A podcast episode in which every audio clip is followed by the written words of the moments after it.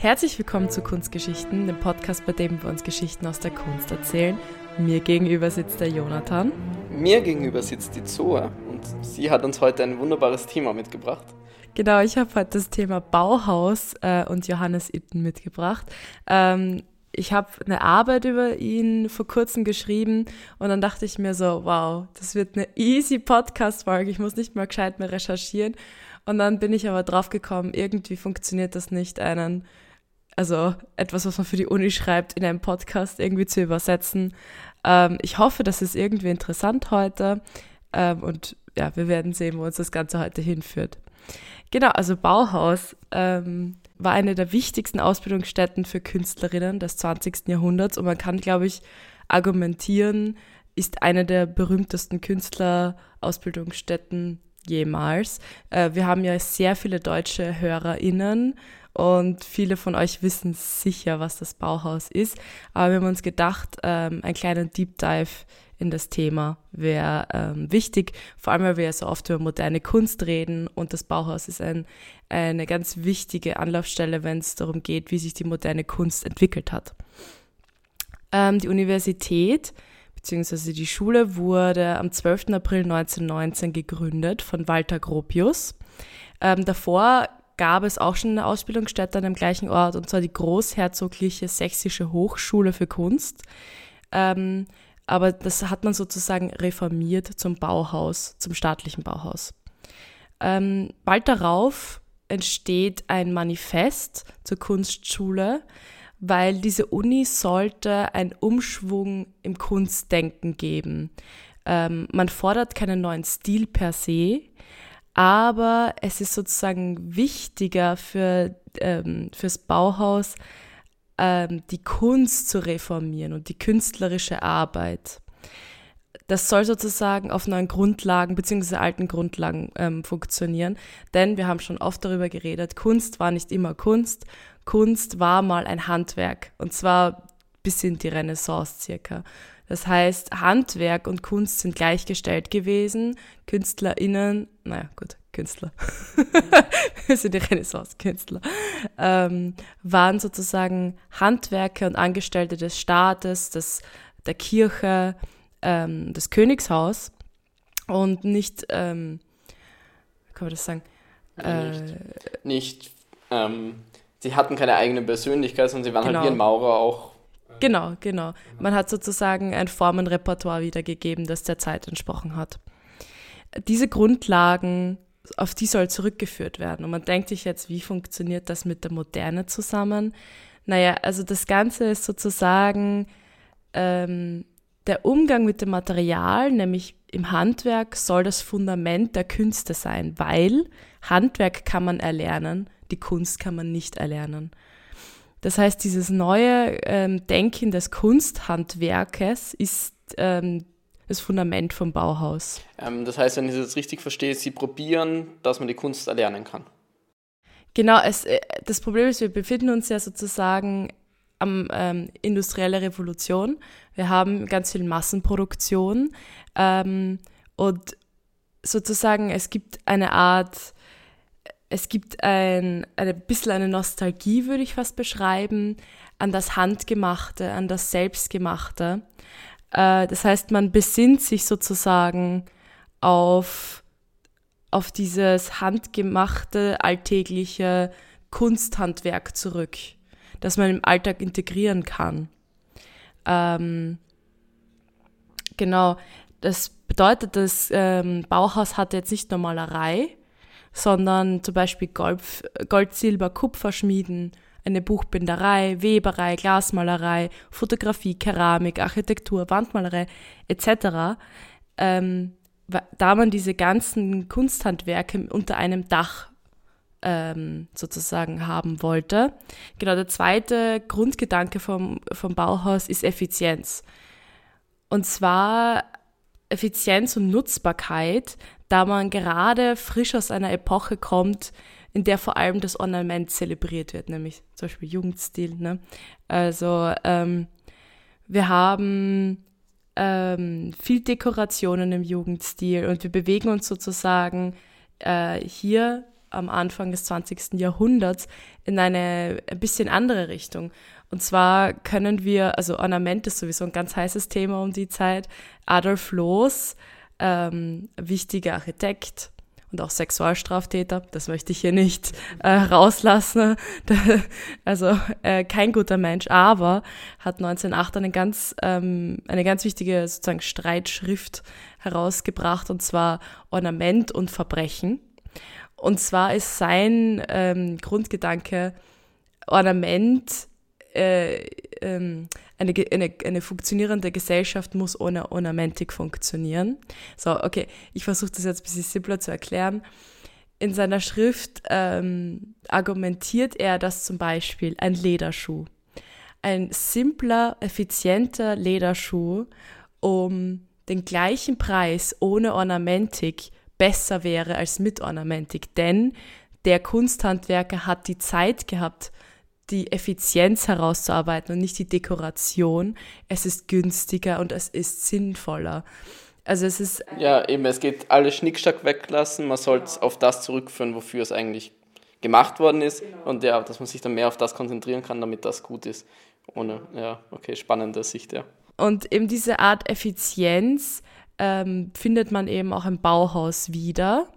Ähm, also zusammengefasst, äh, Nutzbarkeit und Handwerk sind wichtige Themen des Bauhaus. Es gibt noch so viel mehr über das zu sagen, aber da würde man wirklich lang dran sitzen. Ich hoffe, das habe ich jetzt da halbwegs simpel erklärt. Ähm, wir sehen aber auch in der in, in Institution, in, wir sehen sowohl in Institutionen als auch im Jugendstil eine wichtige Gemeinsamkeit, nämlich ähm, dieses Streben nach Integration äh, ähm, von Kunst im alltäglichen Leben. Äh, Kunst und Ästhetik soll im Alltag der Menschen vorhanden und erlebbar sein. Kunst und Handwerk sollten eine Einheit bilden und das Handwerk sollte funktional sein und zusätzlich die Ästhetik des Kunstwerks besitzen.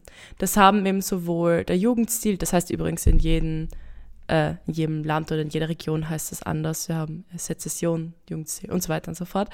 Ähm, aber wir sehen, das sind große Themen, die wir sozusagen hier haben nach dem Ersten Weltkrieg, nach der Indust industriellen Revolution.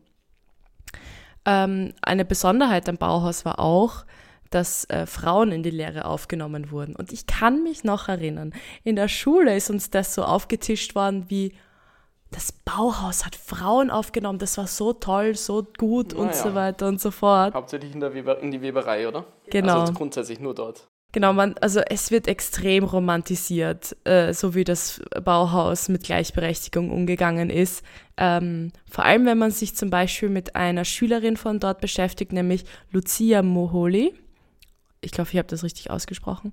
Ähm, es ist eine wichtige Fotografin des Bauhaus und des 20. Jahrhunderts gilt äh, äh, als Vertreterin der neuen Sachlichkeit.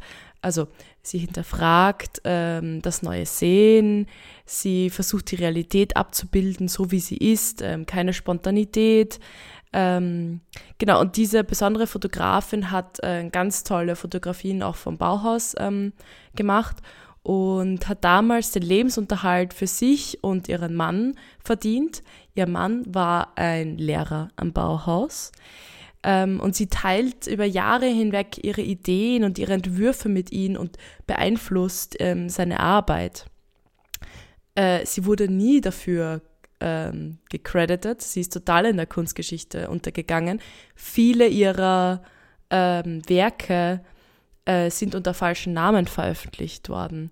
Sie hat nämlich angefangen, eine sogenannte Fehlerkartei zu erstellen. Sie beschreibt, unter welchem Namen ihr Werk veröffentlicht wurde. Wer sich mehr damit beschäftigen will, ich, ich, ich rate euch wirklich, sich mit Lucia Moholi zu ähm, beschäftigen ähm, und eben herauszufinden, wie viele Männer ihre, ihre Werke für sich beansprucht haben. Ähm, sie war insgesamt für 14 Bauhausbücher verantwortlich die unter dem Namen ihres Mannes oder Walter Gropius, dem Direktor des Bauhaus, publiziert wurden. Das muss man sich mal vorstellen. ähm, kommen wir noch zum anderen Lehrpersonal des Bauhaus. Da gibt es eine super Website vom Bauhaus selbst, wer zu welcher Zeit dort angestellt war und welche Rolle gehabt hat. Äh, wichtige Namen wären zum Beispiel Wassily Kandinsky, Oskar Schlemmer, Paul Klee, Annie Albers. Ähm, also wirklich große Figuren der Kunstgeschichte, die dort gelehrt haben. Ähm, und jetzt will ich auf einen Mann eingehen, der grundlegend war für die Pädagogik des Bauhauses und nicht nur eigentlich fürs Bauhaus, weil wir haben bis heute eigentlich Grundzüge von seiner Lehre in verschiedenen Kunstschulen. Ähm, und zwar Johannes Itten. Und bei vielen geht jetzt vielleicht ein Licht auf. Das war doch der Dude mit den Farbkreisen, die wir alle in, den Volk, in der Volksschule malen mussten. Hast du das auch malen müssen? In der Volksschule nicht, aber in unserer Kunstschule haben wir ja. das getan, ja. Ich weiß nicht wieso, aber das muss man irgendwie immer malen. Äh, ich schätze mal, vielleicht ist euch wegen diesen Farbkreisen eher ein Begriff. Ähm, ja, genau, das ist der Typ. Aber über seine Farbtheorie werde ich jetzt nicht heute so viel reden, weil ich glaube, da könnte man noch eine ganze Folge drüber machen, generell über Farbtheorie. Ich will mich über, auf seine Pädagogik fokussieren. Ähm, er wurde nämlich 1919, also in einem Jahr, wo die Schule gegründet wurde, ans Bauhaus berufen von ähm, Walter Gropius, dem Direktor. Und zwar soll seine Frau zu ihm gesagt haben, ähm, wenn du Erfolg haben willst mit äh, dem Bauhaus, musst du Itten berufen. Also warum war der so wichtig?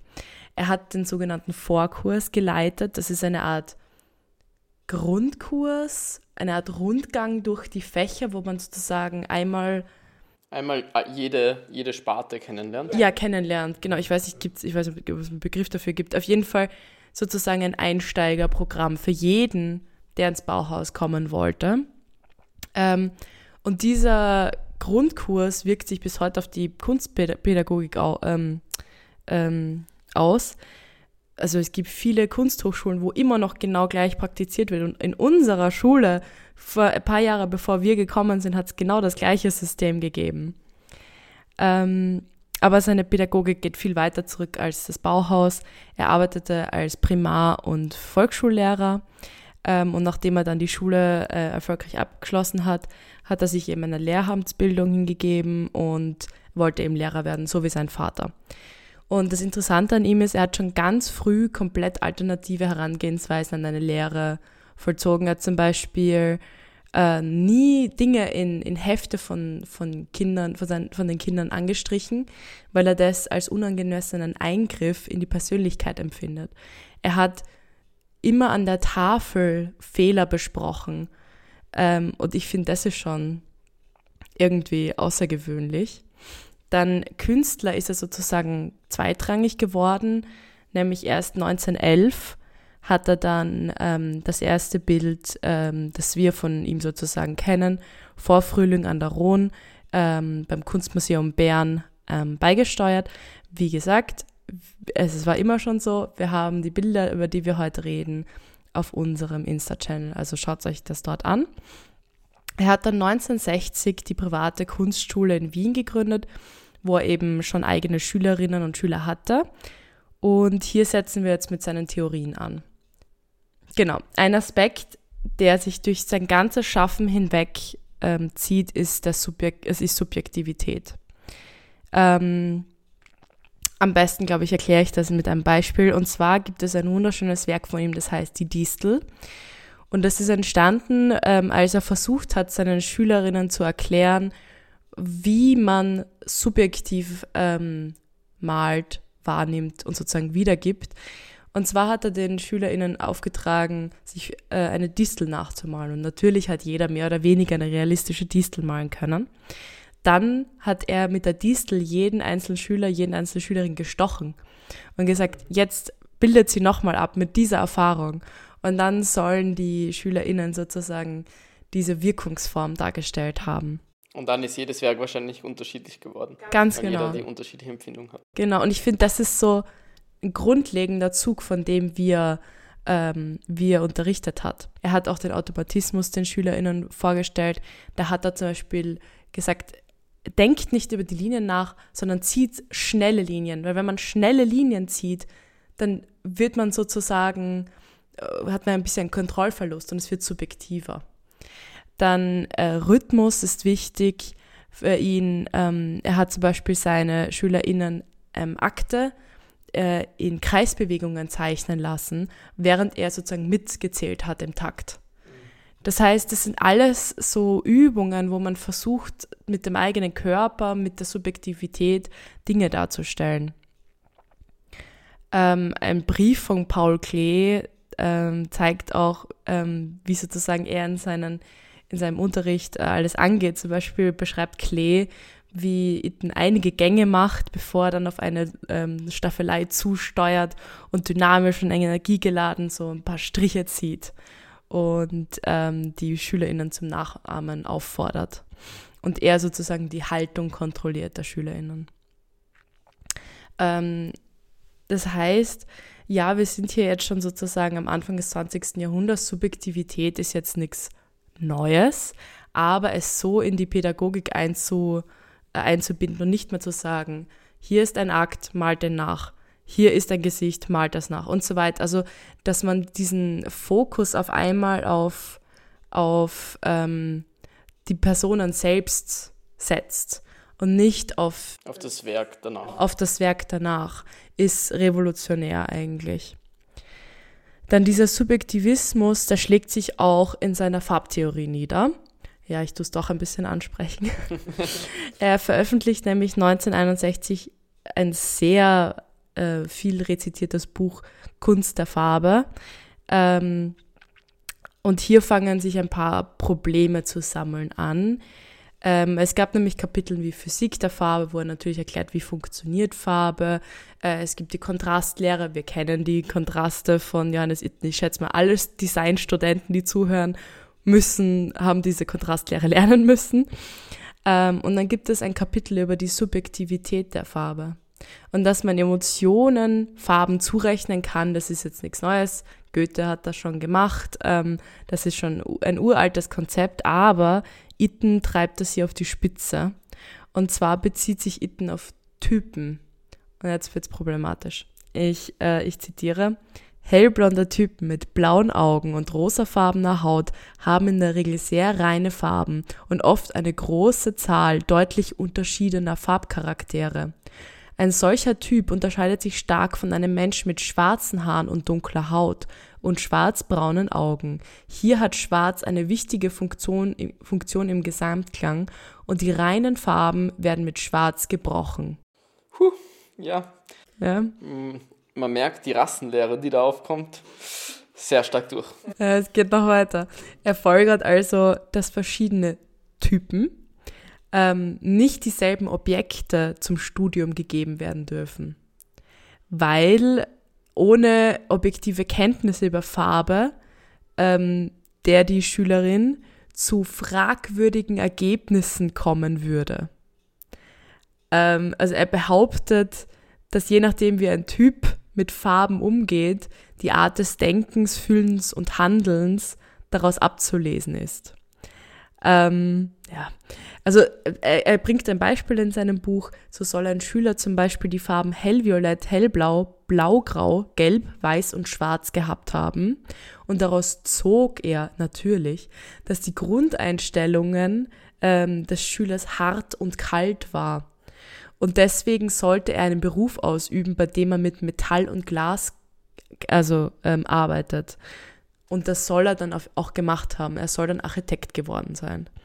Das soll für ihn ein Beweis sein, ja. Ne? Ähm, und erst eben nachdem man die Grundlagen der Farbe kennt, ähm, darf man subjektiv werden, da man sonst zu fragwürdigen Ergebnissen kommt. So, man kann diese Einstellung für sich selbst interpretieren. Ich finde es äh, sehr schubladendenkend, äh, sehr aus der Zeit gefallen. Ähm, und ja. Ja, wobei, ob es zu, also es gab sie, also ich würde es gar nicht sagen so aus der Zeit gefallen, weil es gab damals, muss denken, wir sind jetzt Vorkriegszeit, Zwischenkriegszeit dann. Zwischenkrieg, ähm, ja. ja. Dass, also, dass es schon zur damaligen Zeit vielleicht passt zu manchen Denken in der Zeit zumindest. Merkt ihr das? Okay. Wir machen nämlich weiter. Ähm, man könnte das eben jetzt auf die Zeit schieben. Ähm, es gibt aber noch andere Dinge, die Johannes Itten äh, getan hat, die für mich noch fragwürdiger sind als diese paar Sätze aus Kunst der Farbe. Ähm, und zwar will ich jetzt auf die Mazdats-nahen Lehre kommen. Mazdatsnan ist eine religiöse Lehre, die Elemente verschiedener Religionen kombiniert und auf einem reformierten Zarathustrismus basiert. Ähm, das bedeutet, ähm, diese Lehre ist vor allem lebensreformisch, würde ich jetzt so sagen. Und zwar ähm, basiert es auf körperlichen und mentalen Alltagsritualen, ähm, wie zum Beispiel ganz bestimmte Ernährung, ähm, Atmung, Hygiene ähm, und ganz viele eben von diesen Aspekten des eigenen Körpers, ähm, die auch schon vor dem Bauhaus ähm, Johannes Itten begleitet haben. Ähm, er hat dann im Vorkurs ganz bestimmt äh, diese Werte vermittelt ähm, und das hat sich sogar ein Mazdatsnahen Zirkel gebildet um ihn und einen anderen Lehrer, nämlich Georg Muche.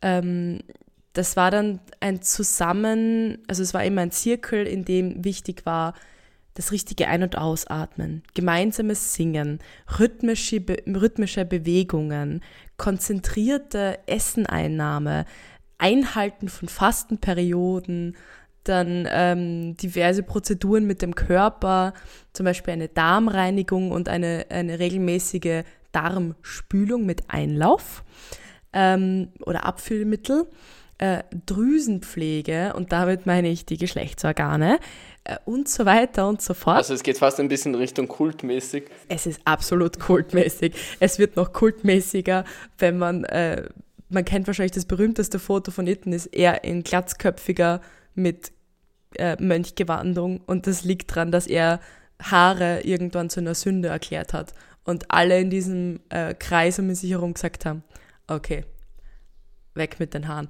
Und dann sind es halt äh, glatzköpfig herumgelaufen.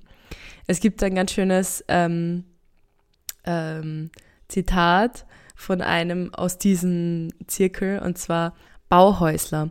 Das klang wie Zuchthäusler. So nannten uns viele Weimarianer, mit Schaudern und nicht ohne Angst. Viele hatten aber auch Nachsicht mit uns und taten uns Gutes. Wir bedurften der Nachsicht. Wir hatten uns eine Männertracht erfunden, die wir, auch die Meister, soweit sie mochten, öffentlich trugen. Als Itten eines Tages erklärte, Haar Haare seien ein Zeichen der Sünde, rasierten sich die Begeisterten den Schädel völlig, so bevölkerten wir Weimar und die nähere Umgebung. Das war Lothar Schreier, einer dieser Mazdatsnahen Zugehörlinge. Ähm, und das Problem mit Mazdatsnahen ist halt ähm, der sehr tief verwurzelte Rassismus, der ähm, Bestandteil dieser Glaubensrichtung war. Und zwar der Begründer Otto Hanisch berief sich eben auf Propheten wie Zarathustra, Moses, Buddha, Mohammed und war überzeugt davon, dass mit einer reinen Lebensweise sich die arische Rasse erlösen könnte. Ja. Äh, das heißt, bestimmte Diäten, die übrigens eine Zeit lang sogar in der Kantine vom Bauhaus ähm, herausgegeben wurden. Ähm, Körperpflege, Atemübungen sollten zu einer Rassenveredelung führen. Ähm, das heißt, dieser bleichweiße Mensch mit so alabasterartiger, hell durchscheinender Haut war das Rassenhochziel von Mazdatsnan. Und dieser Glaube an der Herrenrasse ist nicht an Itten vorbeigegangen. Und zwar gibt es da ein ganz äh, interessantes Bild, das heißt Haus des weißen Mannes ist auch auf Instagram, ähm, zeigt, wie, also wie Itten zu dieser ganzen Sache gestanden ist. Und zwar sollte Haus des weißen Mannes das Bauhaus sein. Jo. Ja. Und ähm, das mit weißen Bauhaus zukünftig dann arische Künstlermönche durch äh, ihr rassenreines Leben eine neue und reine Kunst hervorbringen sollten. Das bedeutet, er verbindet sozusagen diesen äh, Gedanken der Herrenrasse mit der Qualität von Kunst, was natürlich gar nicht geht. ähm, er hat auch ähm, das ganz berühmte Bild von ihm, Kinderporträt, das vielleicht die meisten von euch kennen, zeigt seinen Sohn auch in dieser extrem weißen Haut und in dieser alabasterartigen Haut eben, ähm, Das heißt, er verbindet die Reinheit seines Körpers mit der Reinheit seines Sohnes. Man bringt das hervor, so wie man sich selbst, ähm, wie man sich se selbst mit sich umgeht.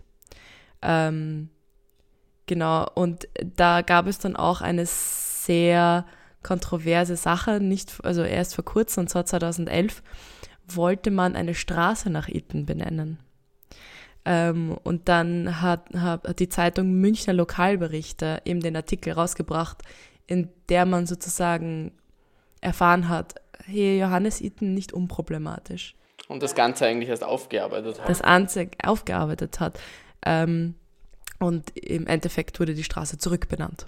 Ähm, was mich jetzt noch interessieren wird, weil was ich, soweit ich mich dunkel erinnern kann, ist ja das Bauhaus aber dann von den Nazis geschlossen worden. Obwohl sie jetzt so eine Ansicht vertreten haben. Genau. Ähm, mit Rassen, also mit, mit Herrenrasse, ja, arische Rasse, es hat aber keinen Antisemitismus. Also soweit mir, äh, mir bekannt ist, hat der Mats Daznan in Weimar war nicht antisemitisch. Es ging sozusagen um die eigene Veredelung und um dieses Rassenhochziel der weißen Haut. Ähm, aber ja, genau, die, ähm, das Bauhaus wurde von den Nazis geschlossen und man musste sozusagen umziehen mit dem, ähm, nach Dessau. Ähm, was aber eben vielleicht noch interessant ist, ist eben, was ich eben mit, der, mit Bauhaus hier eben verdeutlichen will, ist diese unglaublich interessante Herangehensweise an eine neuartige Lehre, die eben bis heute super wichtig ist für ähm, jede Art von Kunstpädagogik. Wir haben eben Itten mit seiner Subjektivität, die natürlich jetzt nichts Neues zu dieser Zeit war, aber das so zu vermitteln, war was Neues. Ähm, das Bauhaus selbst mit, dieser, mit diesem kunsthandwerklichen Gedanken war auch sehr revolutionär und auch wichtig. Ähm, genau. Und äh, was ich eben noch mitgeben will von Itten, was ich äh, immer schon interessant gefunden habe, sind Dinge, die ein Künstler, eine Künstlerin hinterlässt, die jetzt nicht malerisch oder künstlerisch sind, sondern ähm, schriftlich. Weil ich finde, da lernt man die Leute erst wirklich kennen. Ähm, und Johannes Itten war ein ganz fleißiger Tagebuchschreiber. Ähm, ich würde behaupten, es ist eigentlich sein schriftliches Hauptwerk. Ähm, denn hier erfährt man mal, was überhaupt in seinem Kopf vorgeht.